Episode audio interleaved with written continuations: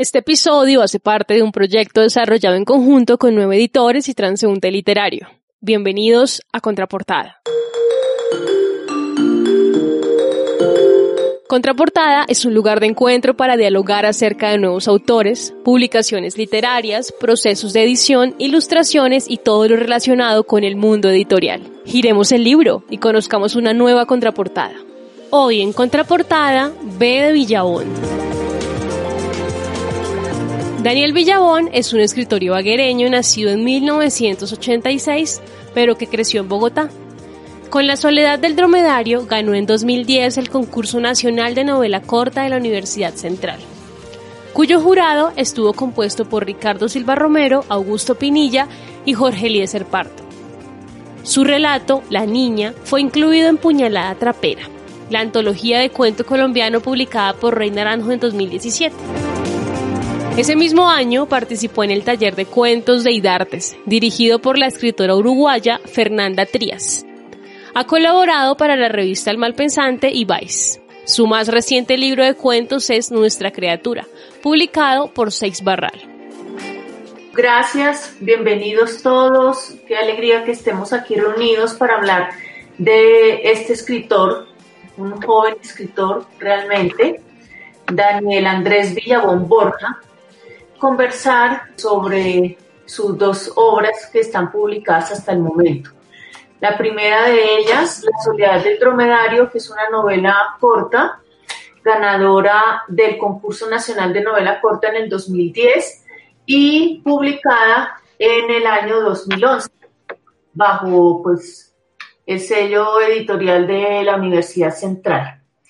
Y su libro de cuentos publicado en el 2018, Nuestra criatura, por Seix Barral. Vamos a conversar un poco sobre nuestra experiencia de lectura de estos dos libros de un escritor que se ha denominado a sí mismo como escritor por genética y lector por compromiso. Bueno, de parte de nueve editores de Transeúnte Literario, vamos a hablar un poco de la obra de Daniel Villabón, sobre todo del libro Nuestra criatura. Vamos a, escuchar el relato La primera noche. Alejandra nos va a leer en diferentes fragmentos, en diferentes partes de este relato y vamos nosotros a tener la oportunidad de dar nuestras impresiones acerca de esta obra y de este autor tan interesantes.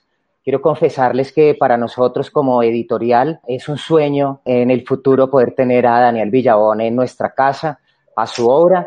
Sentimos que es una de las voces más vitales y más fuertes de la literatura joven actual, con una profundidad y con una fuerza increíbles. Vamos a navegar por parajes humanos. Vamos a dar inicio a la lectura de la primera parte del cuento La primera noche. Luego daremos un espacio para hacer algunos comentarios. Esperamos que estén cómodos y que lo disfruten mucho. La primera noche. Natalia consideró que podía ir sin bragas a su encuentro con Rafael, quien la esperaba unos kilómetros fuera de la ciudad, en una polvorienta tienda de paso llamada La Brida. Desde allí, caminarían en busca de un buen lugar para acampar. Pasarían su primera noche juntos después de varios meses de noviazgo y deseaban una experiencia a campo abierto, maravillosa, nada corriente. Lo habían planeado durante semanas. Rafael llevaba la carpa, una linterna, una tira de preservativos y con que prender una fogata. Natalia, la comida enlatada, las mantas y una bolsita con marihuana que había conseguido por medio de un amigo, y reservado para ese día en un compartimiento oculto de su ropero. Fastidiados acaso por algún insecto inofensivo, los novios esperaban reconocerse desnudos y excitados en el estrecho interior de la carpa. Quiero comentar algo, hacer, sin spoilers, sin spoilers.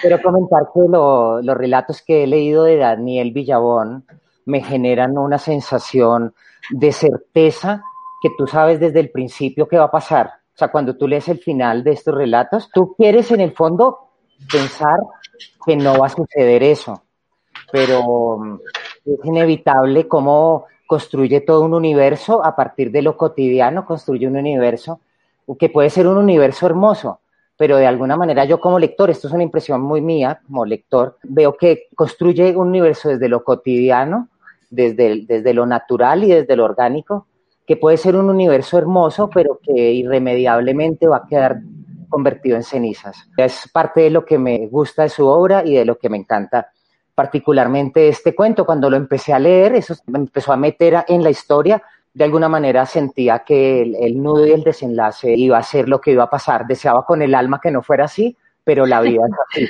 Así que eso puedo decir en esta primera intervención. Aunque todo se vea muy normal, yo también lo, lo siento, lo presiento como con una fatalidad que está ahí. La fatalidad está rondando, aunque no nos lo digan, aunque no sea tan evidente, y uno podría estar pensando que es cualquier historia común y corriente de una pareja que quiere ir a acampar. También la, naturalidad del lenguaje, eh, lo coloquial me parece atractivo, no es como tan elaborado el lenguaje y permite conectarse más fácilmente con los personajes, con su propio ser. Sí, eso es una cosa muy interesante en, Villabón, ¿no? Que es un tratamiento del lenguaje muy neutro, o sea, todo es contado eh, con una, desde una distancia de un observador eh, muy, muy avesado, pero muy neutro también frente a lo que está sucediendo.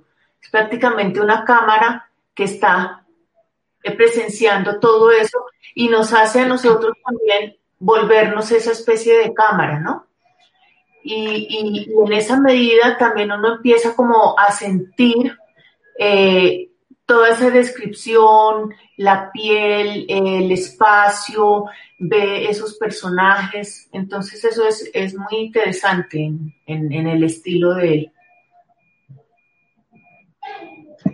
Bueno, continuemos a ver qué, qué nos depara esta historia. Cuando Natalia llegó a la brida, 40 minutos después de salir de la ciudad en un bus destartalado, vio a Rafael sentado en un mohoso banco de madera. Le daba sorbos a una cerveza, al tiempo que espantaba una estela de mosquitos que revoloteaban sobre su cabeza. Corrió a él, lo abrazó y lo besó. Tengo una sorpresa para ti, le dijo. ¿Qué es? Déjame ver, contestó Rafael. Por ahora no puedes ver, pero sí tocar. Natalia le tomó una mano, la puso entre su entrepierna y las fue subiendo bajo su falda hasta alcanzar la zona tibia y desprovista de vello que deseaba que palpara su novio. Te amo, le dijo. Ante la inesperada textura de la sorpresa, Rafael contuvo el aliento. Pensó que debía dominar la excitación, no apresurar el momento. Retiró la mano y la besó. Se acomodaron los morrales a la espalda, se tomaron de la cintura y abandonaron la ciudad. Tras caminar unas horas, acompañados de vehículos que transitaban raudos en ambas direcciones, dejaron la orilla de la carretera. Cruzaron una alambrada y se adentraron en el campo. Fueron por un sendero polvoriento hasta llegar a un riachuelo que sortearon sin dificultad. Se detuvieron a escuchar el desigual canto de los pájaros. Vieron una vaca escuálida pastar y dos osamentas de algún animal pequeño, lo cual los alentó a continuar su rumbo. Cuando entraron a un claro donde, donde levantar la carpa, el sol ya empezaba a ocultarse detrás de las montañas. Rafael le dijo a Natalia que sin alejarse demasiado fuera a buscar astillas secas para encender la fogata, mientras él se ocupaba de armar la carpa. Al regresar, Natalia vio un pequeño iglú de varillas y tela impermeable clavado en el, al suelo. Ayudó a avivar el fuego soplando y arrojando las pocas astillas que logró conseguir. Para cuando la fogata estuvo lanzando lengüetazos y chispas, había oscurecido del todo. Sacaron los enlatados, los destaparon, comieron. Natalia cogió la bolsita con marihuana y se la dio a Rafael para que armara un porro.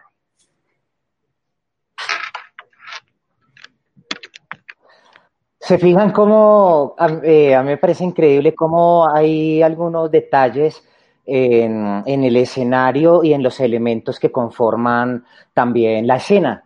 Eh, que tiene que ver con los colores o con las sensaciones, los olores en este caso, por ejemplo, cuando eh, hay una esquela de mosquitos revoloteando en la cabeza, elementos que, que, llevan al lector a, ir fundiéndose poco a poco en un, en, un en, digamos, en, en, lo que uno dice cuando uno tiene un presentimiento, ¿no? Que tú sabes que pues, estás muy feliz, estás en, eh, ellos están pues en eso, en su paseo, están eh, planeando todo, se encuentran, pero hay, hay unos pequeños elementos que están muy bien creados para mí, creo que es, eh, eh, digamos, adrede que lo hace Daniel, y es que va metiendo algunos elementos, las estacas, los mosquitos, que para ir adecuando o ambientando mejor al lector en, en, todo lo que se viene más adelante en la narración. Claro. También siento que con las descripciones del lugar describe también la personalidad de los, de, de los actores de esta historia, de los personajes eh, su, la forma en la que se comportan, en la que se mueven, las actitudes que tienen, deja entrever un poco la, la personalidad de cada personaje. Sí, hay algo, algo que a mí pues siempre me ha llamado la atención y es la catalogación que hacen de Daniel Villabón como de, su literatura, como algo monstruoso, ¿no? Que apela a la monstruosidad y para mí, digamos, es una experiencia mucho más, o sea, es tan, tan humano que es demasiado humano más bien.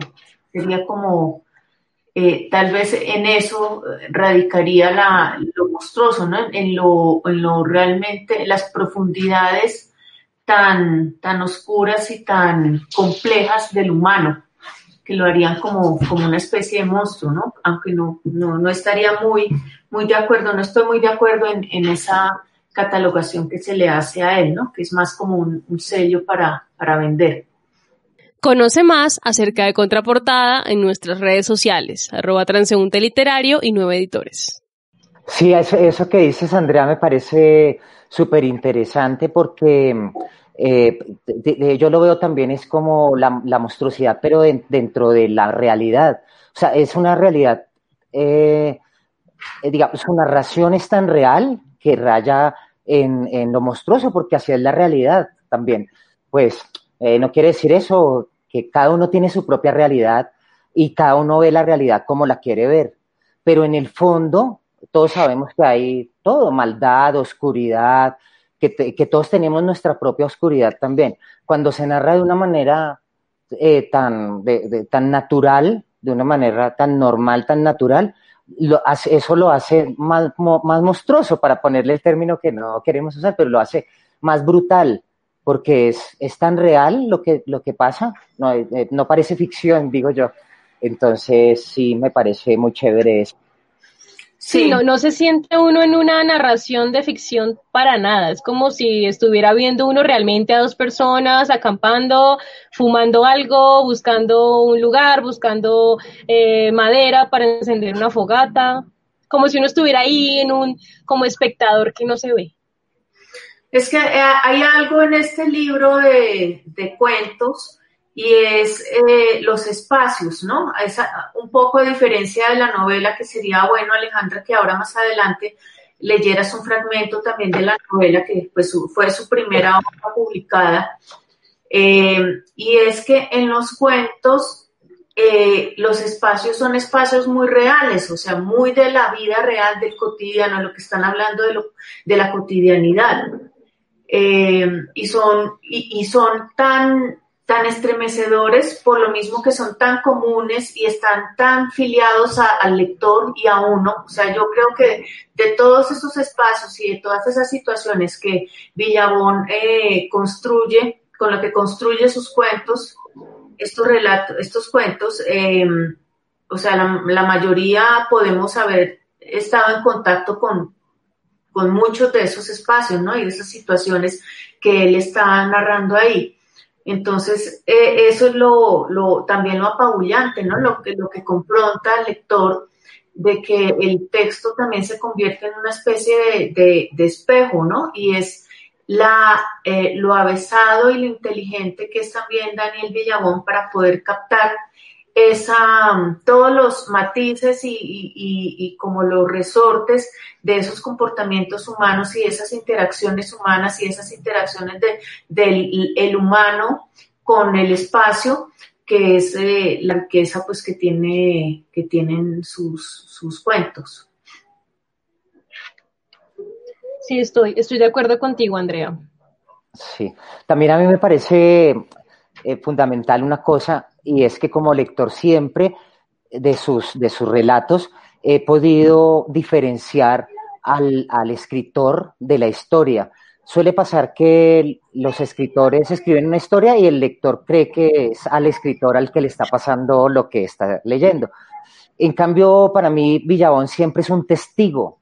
Él es la tercera persona, él es la persona que está mirando siempre con unos ojos, pues, eh, con, una manera de, desentrañar cada cosa, cada elemento, de una manera muy sutil, pero también de una manera muy magistral. Él es un observador, es un, narrador, es, la palabra, es un narrador en mayúsculas para mí. Un narrador. Bueno, en tonos de narrador, continuemos esta narración. Fumaron tendidos en la hierba, viendo las estrellas que parecían saltar y juntarse y volverse a separar. Extinguieron la fogata antes de entrar a la carpa. Procedieron a tender la colchoneta térmica junto con las mantas. Ubicaron la linterna para que les arrojara su luz opalina desde un rincón opuesto a ellos. Te amo, le dijo Rafael a Natalia abrazándola. También te amo. Él empezó a quitarse los zapatos. Ella se soltó el cabello, se acostó en la colchoneta. Respirando entrecortados, se ayudaron a desvestir. Rafael besó e hizo crispar cada pliegue del cuerpo de Natalia antes de sacar la tira de preservativos, rasgar la envoltura de uno con los dientes y ponerse.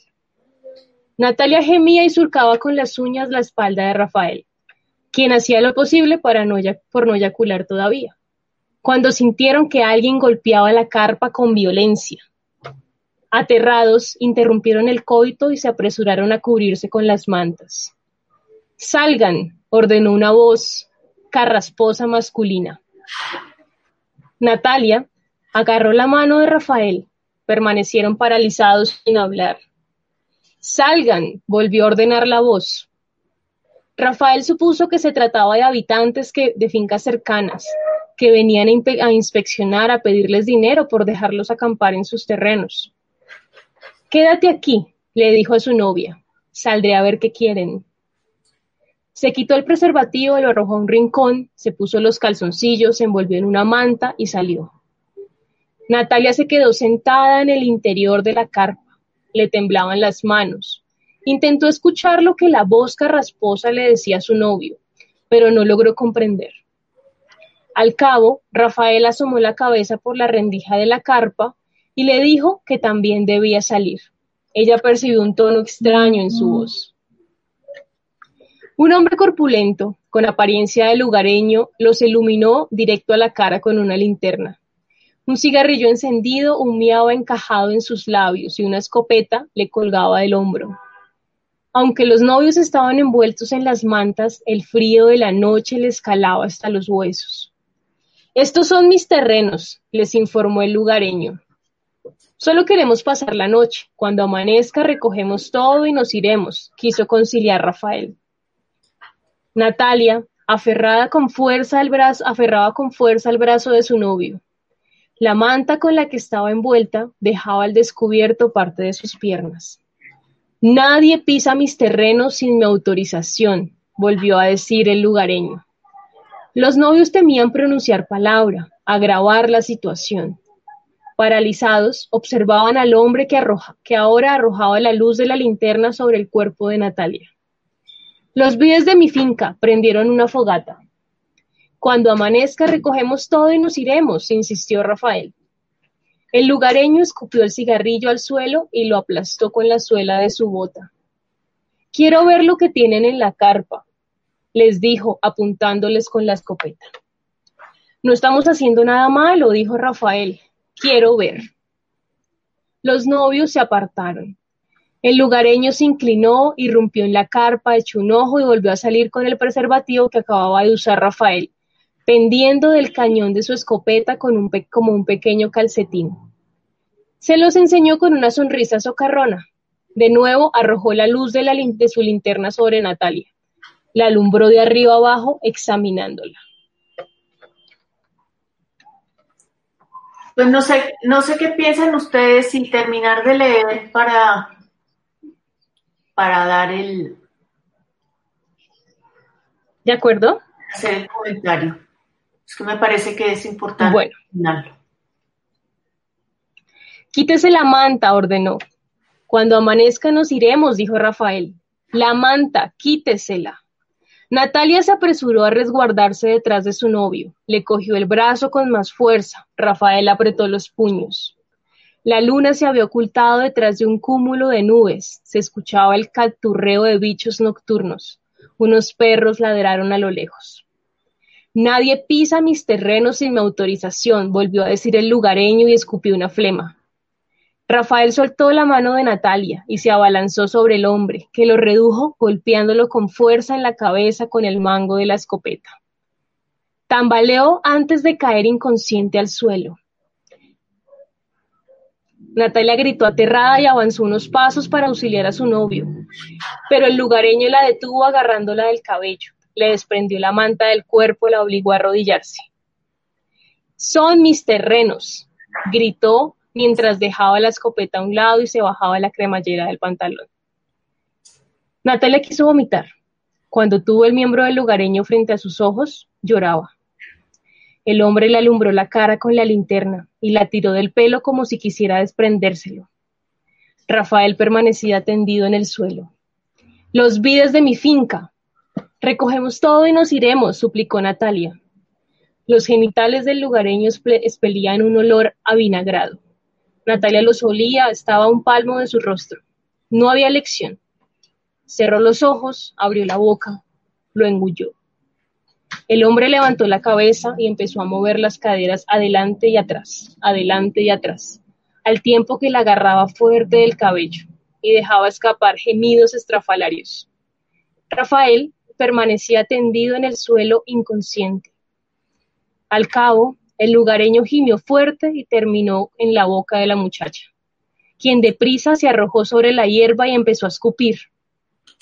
Estuvo unos instantes escupiendo como si quisiera expulsar también los intestinos y luego se paró llorando. Corrió hasta donde estaba su novio, le palpó la cabeza, localizó la herida y presionó con las manos para cerrarla. Él abrió los ojos, movió los labios y susurró algo que ella no entendió. Recojan todo y váyanse, váyanse, les dijo el hombre con voz plácida mientras se cerraba la cremallera del pantalón y volvía a encender otro cigarrillo. Natalia ayudó a incorporar a su novio, que no acababa de recuperarse del todo.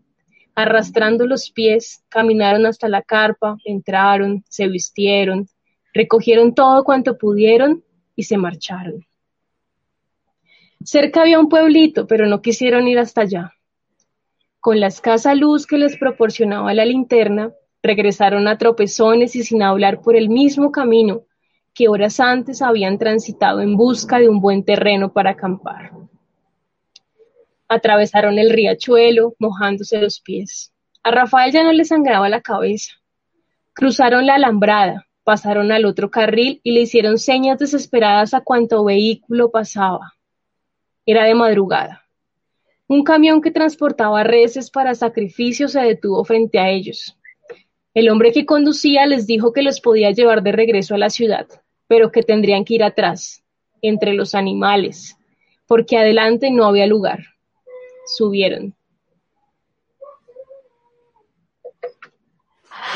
Bueno, yo escuchando ahora nuevamente el, cuento, eh, se me, se me iluminan un par de, detalles que no había tenido en las lecturas pasadas.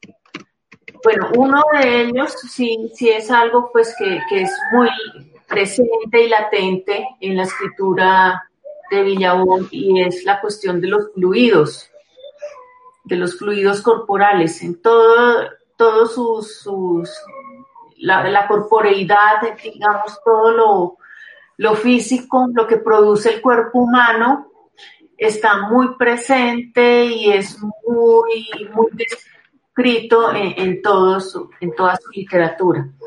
Pero, pues, así como, como dijo Andrés, que hay unos elementos pues muy bien puestos y, que son claves, digamos, que anuncian eh, todo lo que va a suceder, que son esas señales. Está la cuestión del, condón sin llenar con la boca llena de, la muchacha, ¿no? Después por este otro hombre, ¿no? Y, y digamos, y, también ese recorrido nuevamente por ese espacio de vuelta ya después de todo este evento trágico, eh, que vuelve y se, repasa, es como eh, desandar esos pasos que antes habían sido eh, recorridos con una felicidad absoluta y ahora pues es totalmente contraria a esa sensación, ¿no? y, de nuevo las imágenes, ¿no? Esa imagen al final de, ellos entre, entre estos, animales que van rumbo al matadero, eh, es impresionante, lo deja uno como... Es un poco como su misma... Dale, Andrés. Dale, Alejandra. Es un poco como su misma situación, como como si metafóricamente estuviera narrando cómo se sienten en ese momento.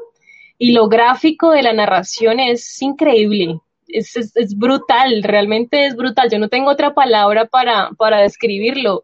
Mm, cada movimiento, eh, las formas de hablar, o sea, cuando dice, estos son mis terrenos, uno puede imaginarse a una persona totalmente agreste, agresiva, enojada, imponente, solo con pronunciar esas palabras. Y es, es muy claro, es totalmente gráfico. Las, las imágenes que evoca Villabón son ineludibles. Para mí es como, es, es, es, fuerte porque es como es estar viendo ahí, presenciar el momento. Y eso me ha pasado con muy pocos escritores. O sea, uno tal vez imagina las cosas como le parece, como uno cree que es la casita, como uno cree que es la persona, pero Villabón no deja espacio a, como tú creas que pueda ser la persona, sino esto es así, y esto pasó de esta forma y no pudo pasar de otra forma, no lo romantice, no lo piense de otra manera, no me le ponga pajaritos, es así y punto. Y pues es un choque, es un choque duro, ya, yo ya había leído el cuento varias veces, pero volverlo a leer, siempre que se vuelve a leer, es como si chocara contra un muro de contención. Muy brutal. eso que dices, Alejandra, es importantísimo y es clave. Es que no hay otra manera de decir las cosas y de, lo que transmiten las palabras.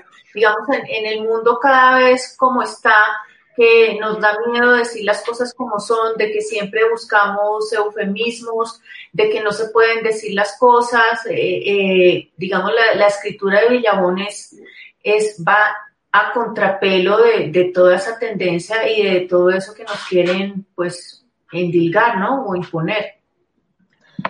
Eso es, eso es lo que lo hace más brutal y es porque eh, no es una película, no es literatura para entretenerse,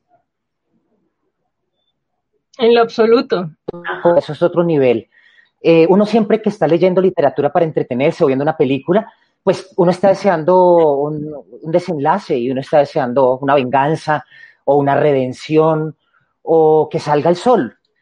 Con Villabón no pasa eso. O sea, a los que nos han sucedido cosas en la vida, creo que a muchos de los que nos están escuchando y a muchas personas nos han pasado cosas desoladoras en la vida. El final es desolador, no pudo haber sido otro final que montados en un camión de la parte de atrás con animales que van para el con los animales. Es así, o sea, eso no podría terminar con una venganza, ni con un final feliz, ni con un final... No es ni feliz ni malo, no es ni bueno ni malo, es la realidad. Es lo que eh, pasa. Somos los humanos, eh, de este color es la vida y así suceden las cosas.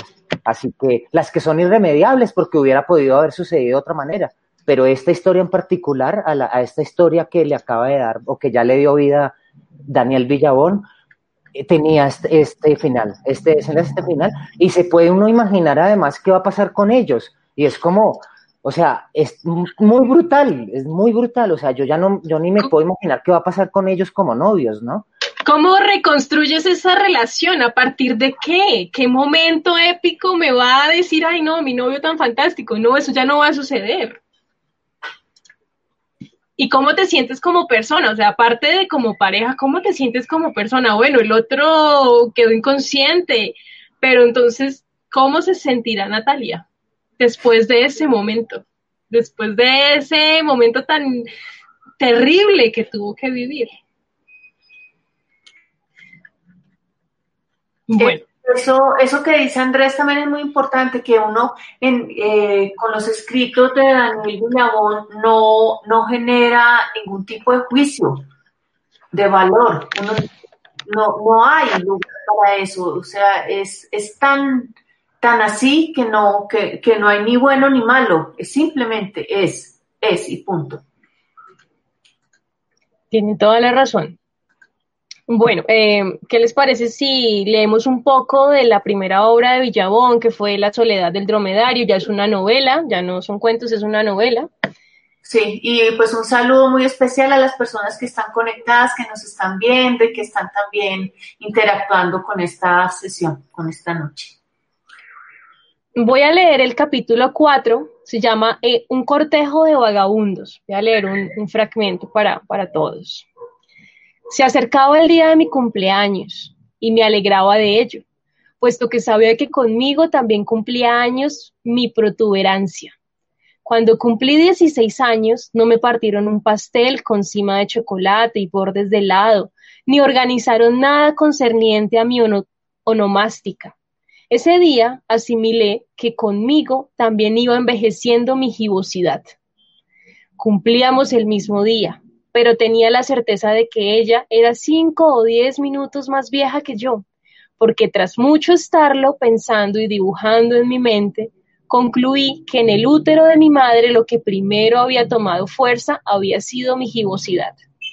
Partiendo de ella se, formó mi zona lumbar, luego todo lo que soy ahora.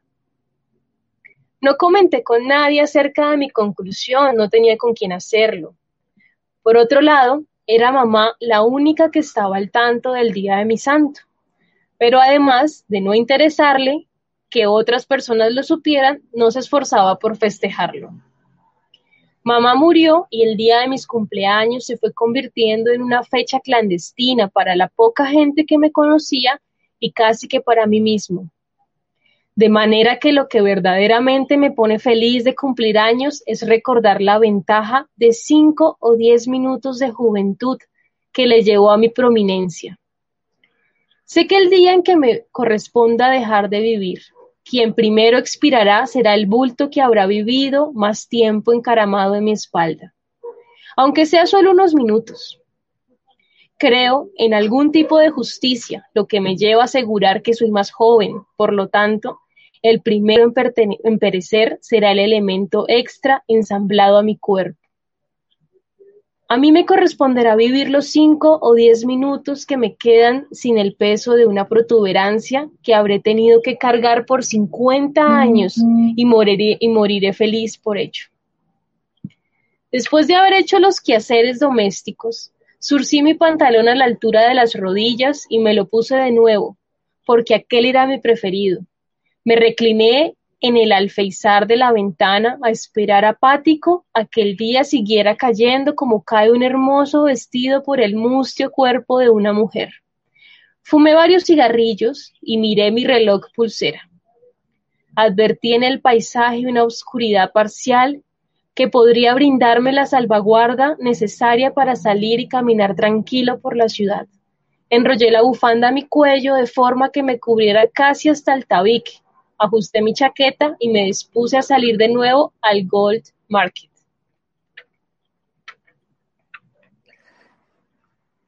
Eso que, tú decías ahora, Alejandra, y Andrea también, que la manera de, eh, situarnos en el escenario, en los personajes, no deja ningún cabo suelto, de una manera, con una narración muy fluida, que no tiene ningún artificio ni ninguna palabra. Es magistral la manera como él te va, desde el principio, o sea, desde la primera línea que leíste hasta, hasta el final de este párrafo, ya tú sabes quién es la persona, quién es el personaje, cuáles son sus gustos. Te va, te va alimentando en la medida que va pasando la narración, pero desde el principio no deja ningún cabo suelto. de, digamos que para mí, como él como narrador es un monstruo, o sea, es un extraterrestre, eh, más allá de la monstruosidad que puede haber o que, o que puede no haber en lo que se está encasillando, para mí él como narrador es un monstruo. Lo vemos en, en esto que, que, acabamos de escuchar, como en tan pocas líneas ya tú te haces todo un universo, ya tú sabes eh, él cómo nació, qué siente, qué, qué, está sintiendo en este momento, él, él el personaje. Y, y así te va llevando y luego vas descubriendo otras cosas pero desde el principio y en cada línea la, la, te, va, te va desentrañando todo. Además de una manera poética, de una manera poética, pero, pero, pero sin necesidad de utilizar artilugios ni ninguna otra herramienta literaria, nada, simplemente narra, va narrando, va narrando y te va metiendo dentro de la historia. Cuando tú te das cuenta, en, la, en dos líneas ya estás metido en su universo, en el universo Villabón. Sí, hay una cosa que a mí, pues digamos desde, desde el estilo y tal vez, pues digamos que la explicación, si hay que darle alguna explicación a eso, podría estar en que es su primera obra, por lo menos que es la, la primera que fue publicada. Y pues yo intuyo que dentro de la cronología de, de la escritura, pues este son, este es su primer, de sus primeros textos. Y es eh, que yo sí veo como en, la novela un afán como de, lograr efecto, de, de, buscar unas repeticiones, digamos, que creen un estilo determinado, que superen un poco como eh, la depuración que haya y esa neutralidad que hay en, en, nuestra criatura, ¿no? Acá hay palabras o hay expresiones que se repiten y que están diseminadas en toda la novela, como por ejemplo, no lo sé, soy malo para la geografía, entonces en otro caso dicen, no, no lo sé, soy malo para la biología, eso es como se convierte así en una muletilla, pues que da un ritmo y que, y que es también parte como de un efecto, ¿no? Que tendría que ver con ese tipo de literatura que busca más crear un, una, una sensación o una experiencia de lectura a partir de cierto efecto muy, muy claro. Otro es como esa repetición también de, de, de su de cómo se viste, cómo se pone la chaqueta, se cubre eh, la cara, eh, todo eso que, está aquí presente en ese texto y que en los cuentos no, los cuentos son planos, o sea, es, está súper limpio, despojado de cualquier efecto, de cualquier inseguridad. Eh, eh, para mí, a mi modo de ver, como de, de, mi lectura, tal vez en uno de los cuentos yo le quitaría un par de líneas finales porque me parecen innecesarias, pero realmente en los cuentos no falta y sobra nada. Eh, pues la, la, la, novela es otro tipo de construcción y es otro tipo también de experiencia tanto de la escritura como de, de, ese efecto estético que hace, ¿no? Y, y para mí también uh, es como, me remite como a lo fantástico o también como a, lo, a lo improbable, ¿no? A lo metafórico tal vez. Eh, pienso un poco también en Eta Hoffman, en, en los textos de Eta Hoffman, me acercan a él. Y, y también pienso en, en, el desajuste y en la curiosidad que me da el nombre del personaje, que se llama Hans Silva. Entonces, eh, son de esos nombres que a veces también le pasa a uno con las personas que no le cuadra el, el, el nombre con el apellido y uno empieza a preguntarse, bueno, ¿de dónde serán? Eh, y, y, entonces se le hace a uno ponerse a, buscar, bueno, de dónde proviene el Hans y de dónde proviene el Silva. Y cuando une esos dos, pues es como unir las piezas de, de ese personaje y entenderlo, eh, y entender todo cómo funciona, ¿no?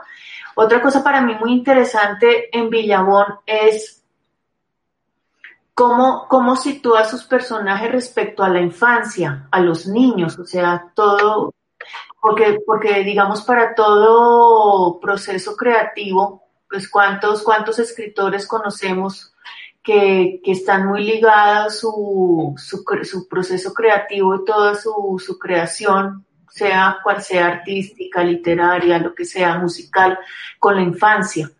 y aquí a veces los niños son, eh, es un, universo tan, tan intrigante que a la vez como que da miedo. Yo siento eso en, sus escritos, ¿no? Y, y, me causa bastante curiosidad porque también pues siento e, esa afiliación. Yo quiero resaltar de lo que dices, Andrea, eh, la situación de los personajes.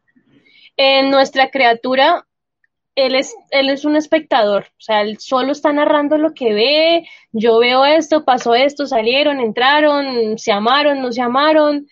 En cambio, con la soledad del, dromedario, es como si fuera algo tan, tan personal, como si me situara en una sola persona y quisiera abordar esa persona desde todos los lugares recónditos que tiene dentro de sí.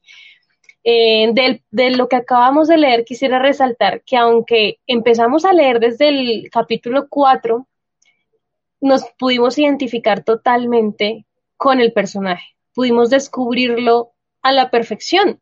Ya sabemos quién es el personaje, sabemos cómo es, sabemos, mm, sentimos la soledad, eh, comprendemos la relación que tiene con, su joroba sin haber tenido que, leer los otros capítulos. Es como si todo el tiempo nos estuviera llevando por la misma línea y a pesar de que es una historia continua, podemos ubicarlo en cualquier parte, en cualquier frase de la novela, sabemos quién es Hans, sabemos qué le pasa a Hans, así no, así sean lecturas eh, entrecortadas, así sea como ahorita que les estamos compartiendo un fragmento, pero nos permite ver la realidad del personaje. Encuentro belleza en, muchas de las frases y oraciones de La soledad del dromedario. Belleza que no encuentro en los cuentos de nuestra criatura. O sea, la, la elaboración de las oraciones no, no es tan bella, digamos ahorita, equipararlo con el vestido de una mujer, eh, con vestir o desvestir. Esas imágenes son, son muy bellas. Hasta el momento no he encontrado mucha em, agresividad en el relato, más bien soledad, eh, tristeza, anhelos de lo que no puede ser y toda esa soledad, tristeza, anhelo, desventura se ve reflejado en, en aquella que le lleva 5 o 10 minutos de más. Sí, porque eh, para mí también la soledad del dromedario es más íntimo. Considero que o se siente, no, no tengo pues claridad acerca de esto, pero yo como lector siento que Daniel Villabón ha querido plasmar en esa primera novela suya publicada, ganadora de este premio, eh, algo muy íntimo suyo, es lo que yo siento, que es diferente a lo que sucede con su libro de relatos. Acá en esta novela siento, y, en eso yo también quería como pues, hacer un paréntesis, es que Daniel Villabón es todo un enigma, él es un enigma Creo que perdimos a Andrés un momento. Cuando dijo que Villabón es un, es un enigma. Sí, concuerdo con Andrés. Eh, Como para no dejarlo decir. Damos, leemos un fragmento y ahorita cuando llegue Andrés, entonces pues damos nuestros comentarios finales y escuchamos a Andrés que de pronto por una fallita técnica no está en este momento. Voy a continuar con, con la lectura. Creo que ya se está. Creo que regresó. Bueno, yo regresé, pero estoy solo con, sonido, pero por cosas técnicas y mientras reinicio computador y eso se acaba la presentación.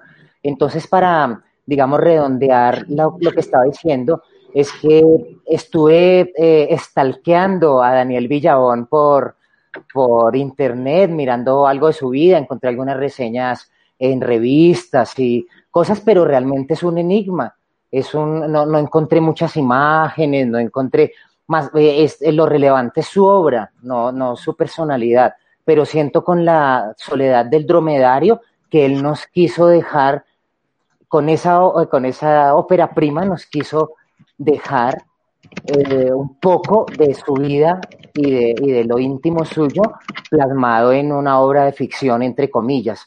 Entonces es también una, un libro que creo que es difícil de conseguir en este momento, pero que las personas que tengan la posibilidad de tenerlo, es una joya es una joya para entender la obra de Villabón y para entender también un poco más de su vida, de, su vida que, que nadie conoce, que ninguno de nosotros conocemos. Es cierto, Andrés. Voy a leer el último fragmento para que nos vayamos despidiendo con los comentarios. En pocos días se cumpliría un aniversario más de mi natalicio. Antes de salir, fui a mi habitación y abrí la ventana. Consideré que ya el viento nocturno empezaba a pasearse por cada rincón. Recogí las cortinas y salí de la habitación esperando encontrar a mi regreso, en la mañana, todas las paredes frías a la entera disposición de mi prominencia. Cuando caminaba por el pasillo, escuché un turbio de voces del otro lado de la puerta. Me detuve a oír lo que parecía ser un séquito de almas contrictas tras el portón de una iglesia en el juicio final. Esa fue la impresión que obtuve del cortejo de voces afuera, en la calle. Imaginé que podrían estar violando la cerradura para entrar a mi casa a propiciar cualquier fechoría. Aligeré el paso y grité que dejaran de incomodar, porque estaban en propiedad privada.